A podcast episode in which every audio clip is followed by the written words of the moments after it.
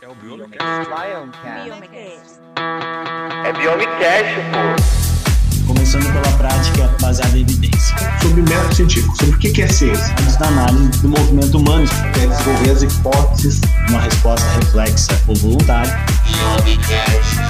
Eu perguntei para alguns alunos a perspectiva deles em relação ao, à biomecânica que eles iriam cursar esse semestre. Distâncias e deslocamento, as forças envolvidas no movimento, o impacto, as forças de contato. Biomecast. Eu não sei se isso é um meme, eu acho que não é um meme. Isso tudo é biomecânica. Olá, pessoal, tudo bem? Ela voltou! Eu sempre falo tudo bem, né? Não sei, fico esperando que as pessoas me respondam. Mas o pessoal responde. Tudo ótimo, tudo ótimo. Que bom. Hoje a Milena com a gente aqui. Ô, Não, participação internacional, pô. Né? Internacional, cara. Participação nível. internacional, porque a Milena ela tá agora cidadã do mundo. Cidadão do mundo sempre foi, né? Agora É, Tá. no outro não estava lugar. conseguindo participar tão ativamente, mas eu estava nos bastidores, eu juro. Ah, eu sei, com certeza. Conta aí Só pra pra galera. entender onde é que tá hoje. É, conta onde é que tu estás. Tá. Atualmente eu estou na Alemanha, numa cidadezinha pequenininha que se chama Chemnitz. Então, hoje, né? Porque geralmente final de semana eu vou para algum outro lugar aí, pego um busão e vou. Mas vai pra passear ou vai pra. Ah, final de semana é pra passear. Vai pra Pra passear, né? Passear. Vocês podem, vocês podem ah, acompanhar a, a Milena no, no Twitter ou no Instagram pra ver a- os lugares que ela tem visitado. Inclusive fotos muito bonitas, né? Tá muito legal É. o passeio. Ah, muito. É influencer de turismo, né? Tô, tô É. tentando. É. Só os perrengues eu não mostro muito, né? Não, Mas- É, Isso mas não, é, né? é isso que vai viralizar, os perrengues que viraliza. É. Mas é importante também, né. Milena, comentar pra galera ah, como é que tu chegou aí, né? Do tipo, tá, mas como é que tá aí? Ah, é verdade. Eu, na verdade, até tinha falado um pouco sobre a minha chegada aqui no Aham. meu Instagram, só que eu acho que eu não deixei nos destaques, né? Eu posso até abrir de novo uma caixinha e tal, porque eu lembro que uma galera até interagiu. Mas então, eu vim parar aqui, é, podemos dizer assim, justamente porque eu estou fazendo uma parte da minha pesquisa do mestrado. Eu acho que até tinha comentado aqui uma outra vez também, né, que eu estava indo, que talvez por isso que eu não ia conseguir participar tão Aham. ativamente nesses meses. É, então, eu vim para cá junto de um auxílio que eu ganhei da Sociedade Internacional de Biomecânica, que é a ASB.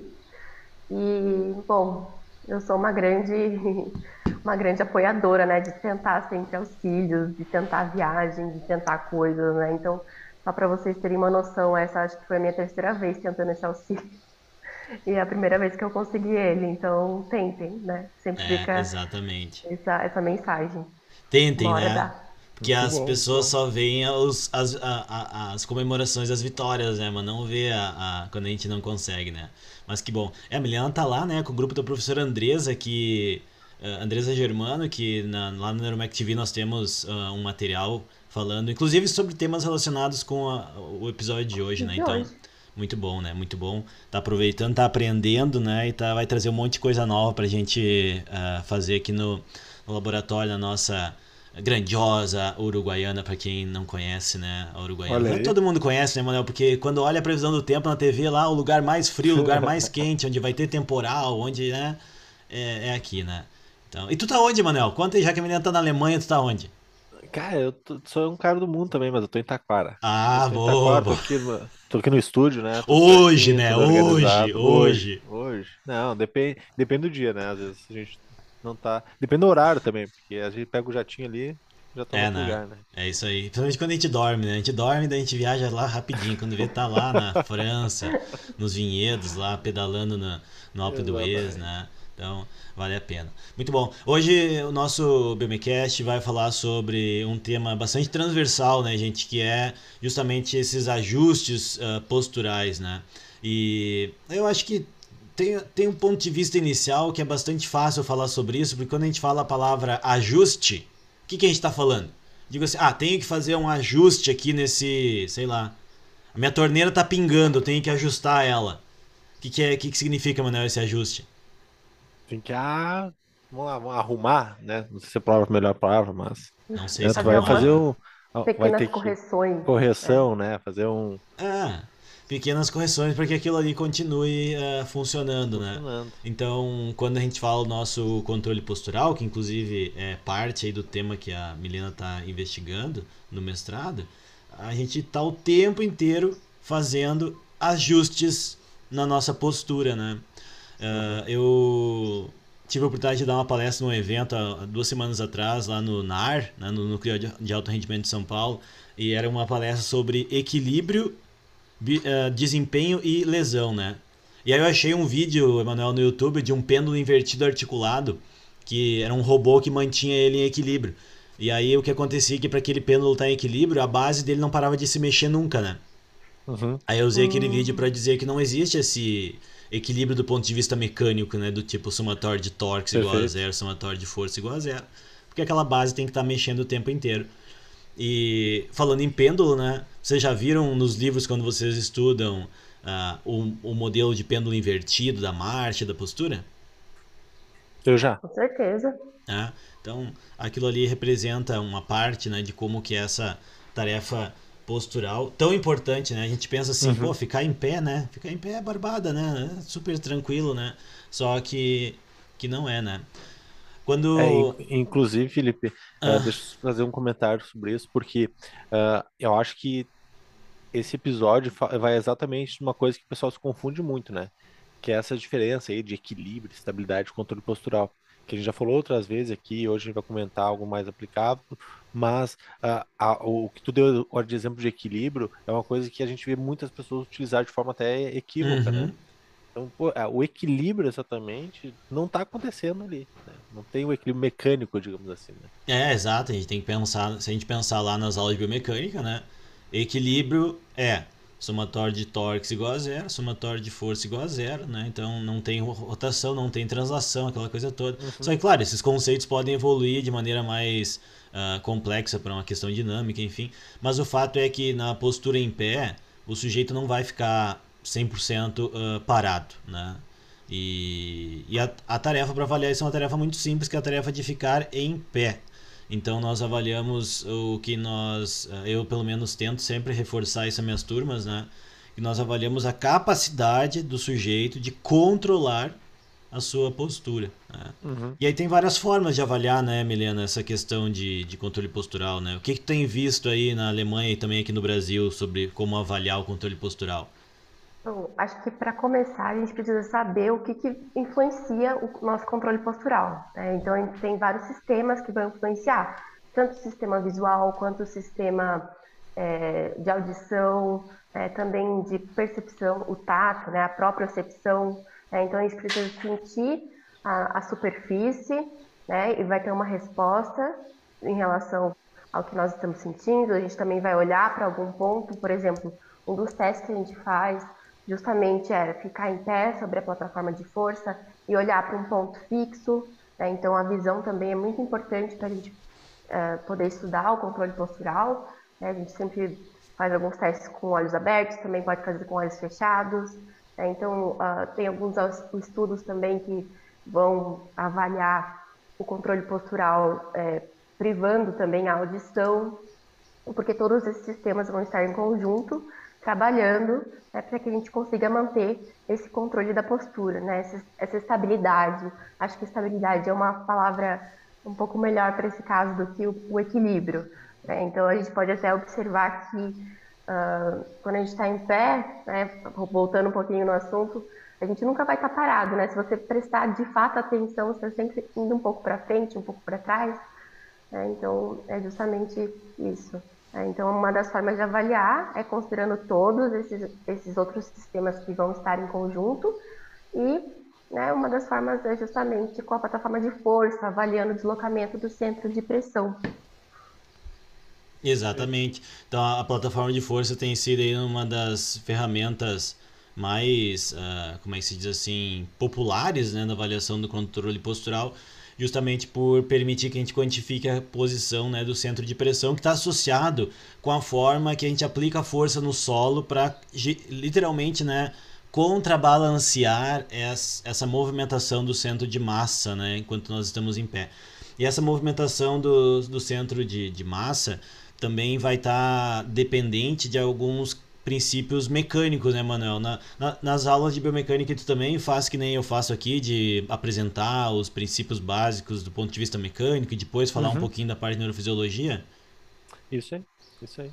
Daí fala um pouco do controle motor ali, então basicamente fico dentro disso, né? Tento abordar questões também que envolve desde a, do sistema somatosensorial, né? A, e o quanto isso afeta lá o, o, o a mecânica exatamente do controle motor, né? Ótimo. Bom, então, gente, a primeira parte, a gente tem uma, né, só para contextualizar, até porque esse é um tema que a gente já falou em episódios anteriores, né, sobre o controle postural. Então, tem lá os princípios da estabilidade, altura, centro de massa, massa do corpo, linha de ação da força-peso, base de apoio, né, aquela coisa toda.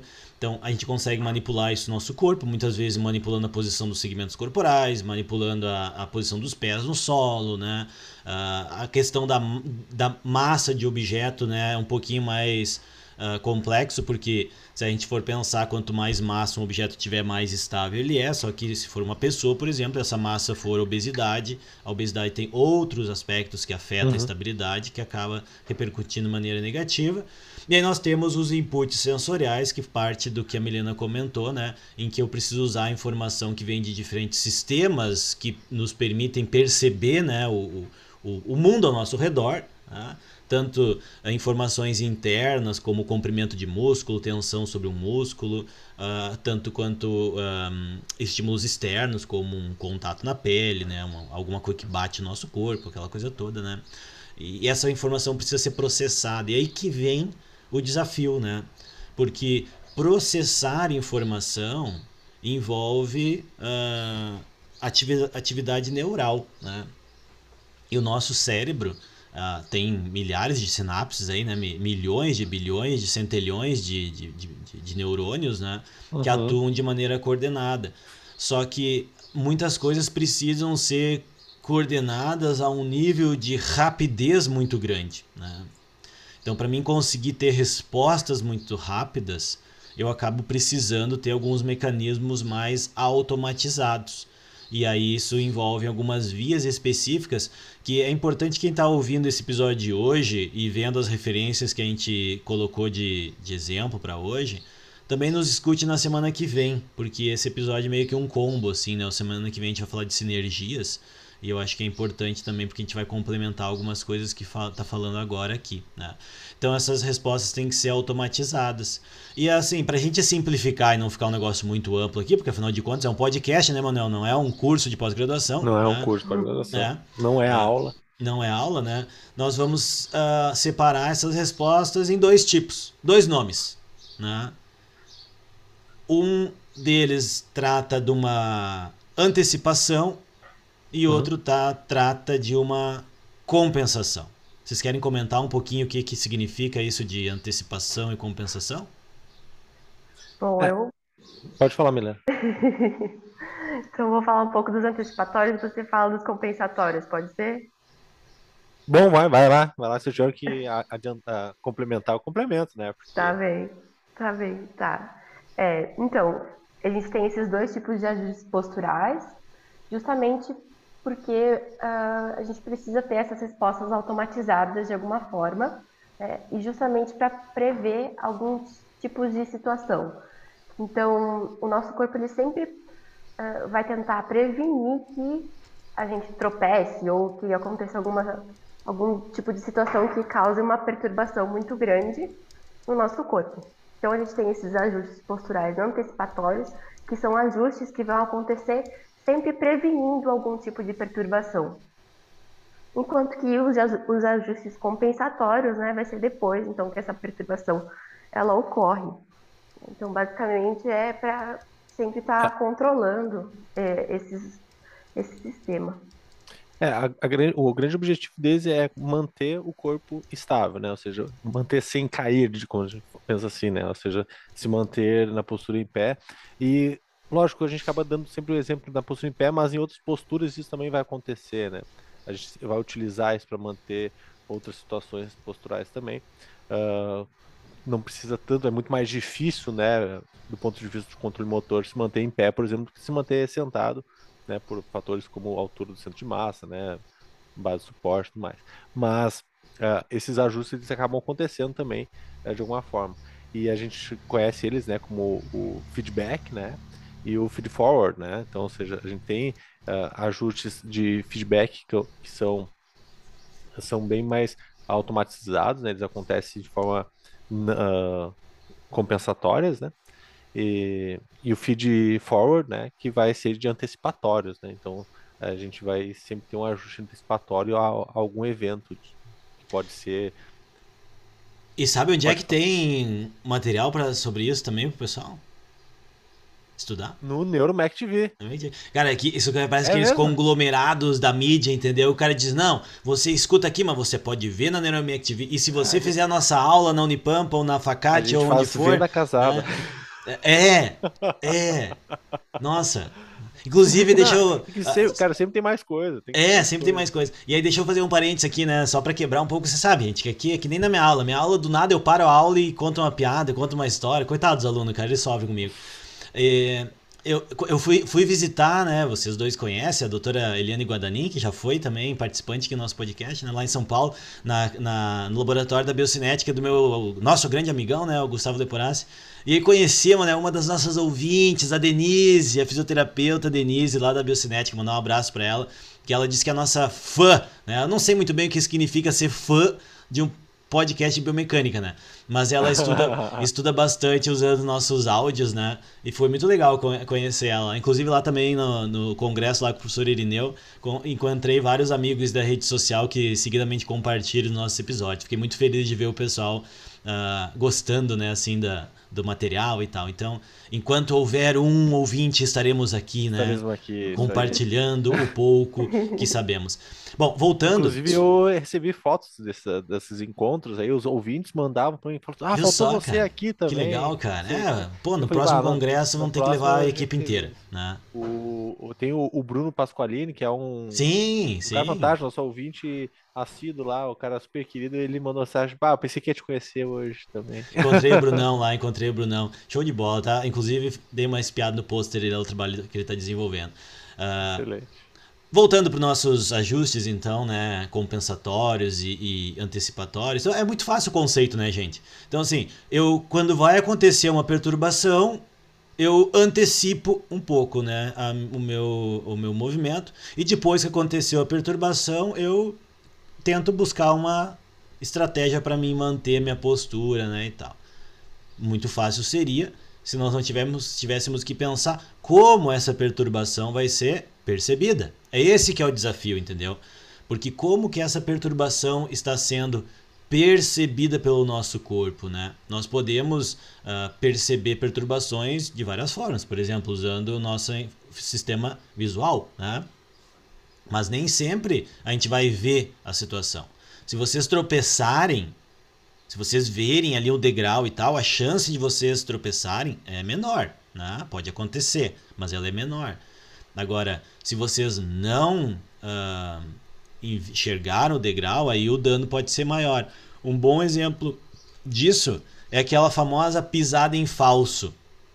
Aconteceu, Emiliana, em alguma das tuas viagens assim aí pelos pelos pelo velho continente, né? De tu Com dar certeza. descer subindo. aquele degrauzinho, né? E aí naquele não, último degrau pensar assim, opa, não, cadê o degrau não que estava aqui, né? Aconteceu? Tu, né? Claro, subindo, descendo umas torres lá de castelo, igreja, 200 degraus, eu, meu Deus, não acaba nunca. Então, e daí então... tu finge que não é contigo, né? Daí tu... É, não. Ah, eu, eu rio. Eu rio, espero que as pessoas riam também. Segue, segue é, plena, né?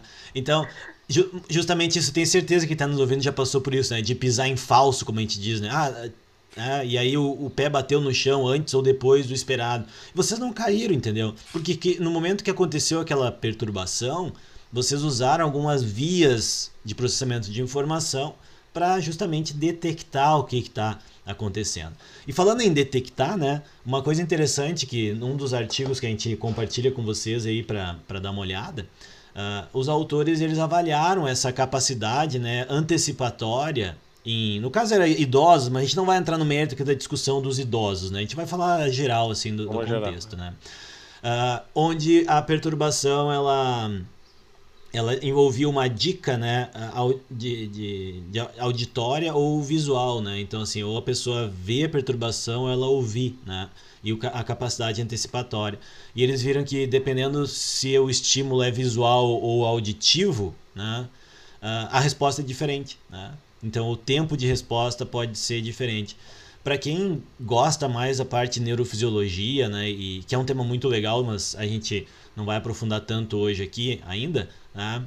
Uh, a gente tem que lembrar que a informação visual e a informação de audição são processadas né, uh, por vias diferentes, digamos assim. Né?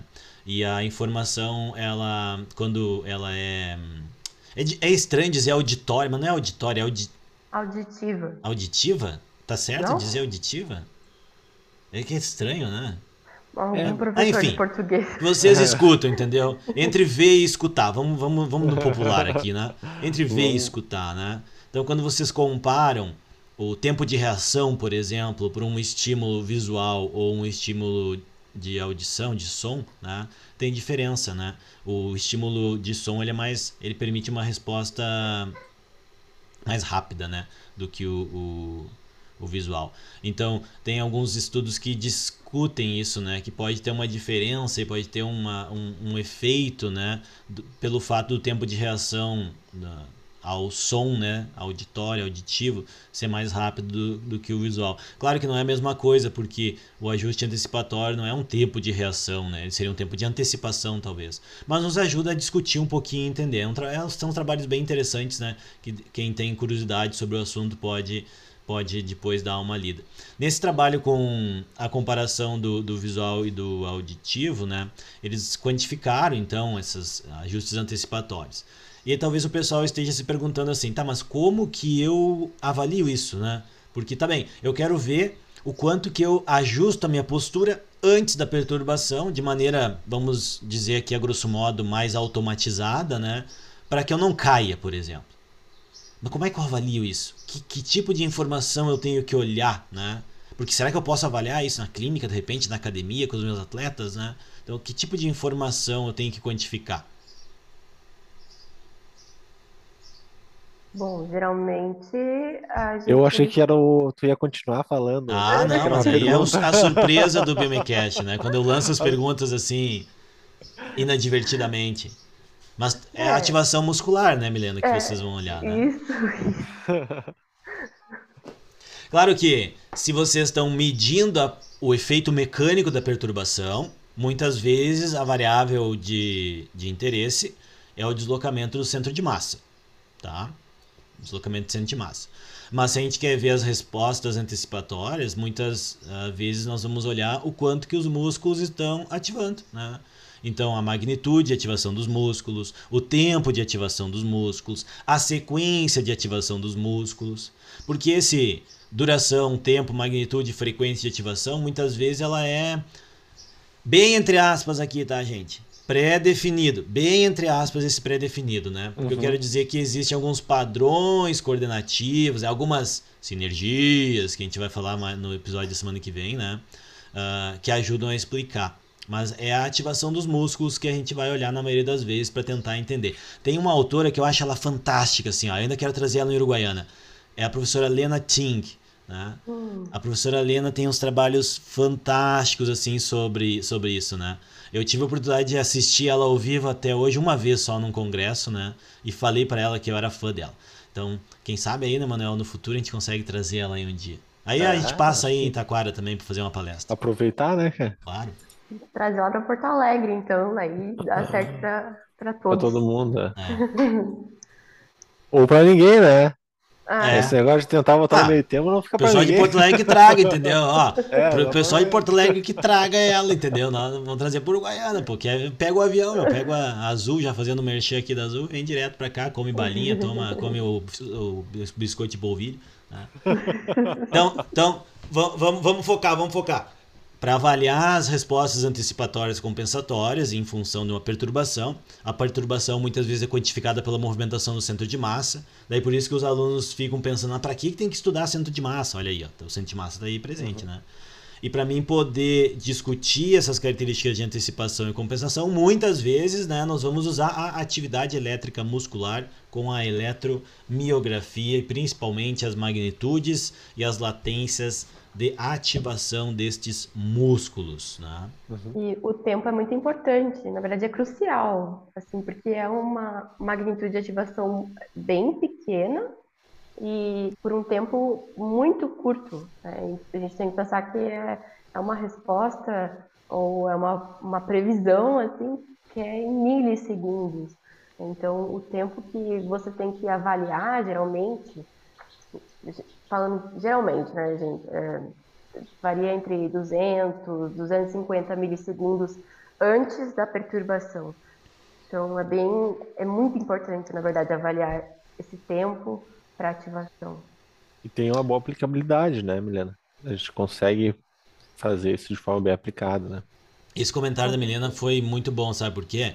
Porque as pessoas talvez que não estão muito acostumadas com esse termo dos ajustes estão pensando em coisas assim, tipo um segundo, três segundos, cinco uhum. segundos. Não, gente, né? Não é. é... segundos já caiu de cara no chão. Exatamente. é muito rápido, né? São intervalos de tempo muito curtos. É bastante desafiador fazer essas medidas, né? Mas é muito interessante. Então, os te... as janelas temporais ali são muito pequenininhas, né? Do tipo, é agora ou nunca, né? Ou faz ali naquele momento ou perdeu tudo e já era. Então, ou vai ou racha. Ou vai ou racha. Então, pra gente trabalhar de maneira voluntária nesse intervalo de tempo tão curto é muito difícil, né? Então, por isso que esses um esses uh, fenômenos aí de antecipação e compensação usam muito esses mecanismos de feed forward e, feedback, né, que o Emanuel comentou, e que estão na Neuromac TV numa live que eu e o professor Luiz Augusto Teixeira fizemos algum tempo atrás. Ficou boa, muito boa aquela aula, né? Então, para quem, uhum. quem daqui a pouco está estudando, né? Sem falar que o professor Luiz Augusto Teixeira, na minha opinião, né, na minha humilde opinião, é um dos maiores especialistas nesse tema no mundo, não só no Brasil, uh, no mundo, né? Tem muito trabalho interessante ele e o, o, grupo dele lá na USP de São Paulo, um grande amigo, inclusive. Uh, tem mais uma coisinha que eu queria perguntar para vocês aqui. A gente tá, tá, o nosso episódio já está né, na, na, parte final.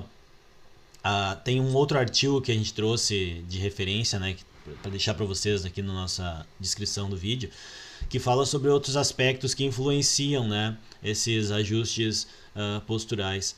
Por exemplo, se a gente pensar assim, uh, um, um, jovem, né?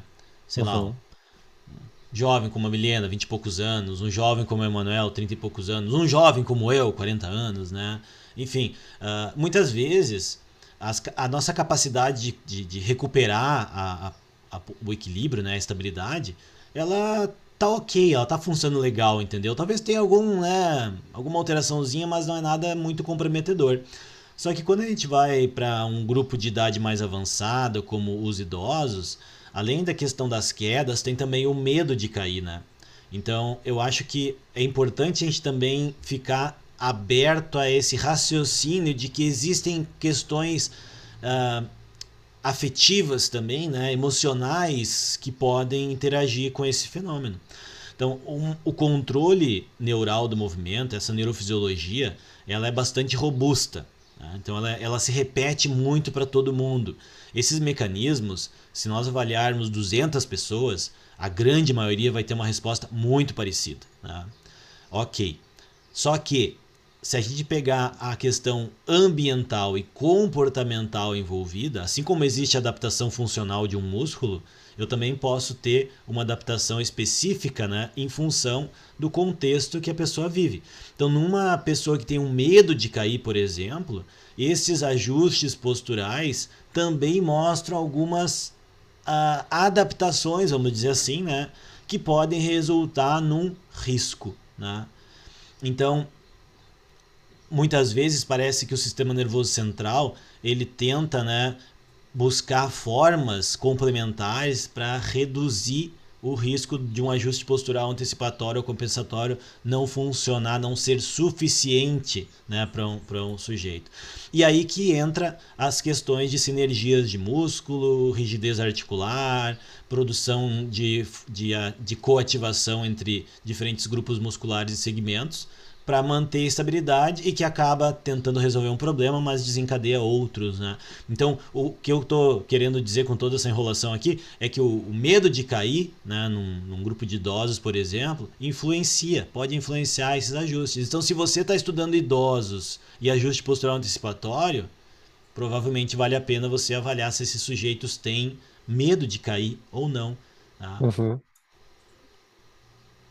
São os É, fatores e- que influenciam, né?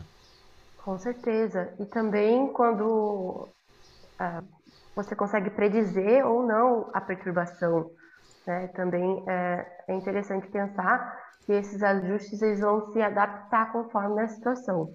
Então, nesse estudo dos idosos que eles é, quem tinha medo, né, ah, parece que os ajustes posturais antecipatórios eles foram diminuídos, mas compensados pelos compensatórios, né? Então é muito interessante a gente ver que esses ajustes eles conseguem, é, eles tentam se equilibrar, né? Se uma falha de uma forma, o outro vai tentar né, suprir essa falha. Então a gente vê isso tanto no medo quanto em situações que a gente consegue prever ou não que essa perturbação vai acontecer também. Tem uns artigos que falam bastante sobre isso. Ótimo. É. Excelente, então, assim, hein? É, isso é aquela coisa, né, Manuel? O nosso corpo é muito inteligente, né? O nosso sistema nervoso é muito inteligente. Ele vai buscar formas de tentar garantir a segurança na execução do movimento. Talvez algumas vezes não vai funcionar, né? Mas o bom é que a gente consegue quantificar.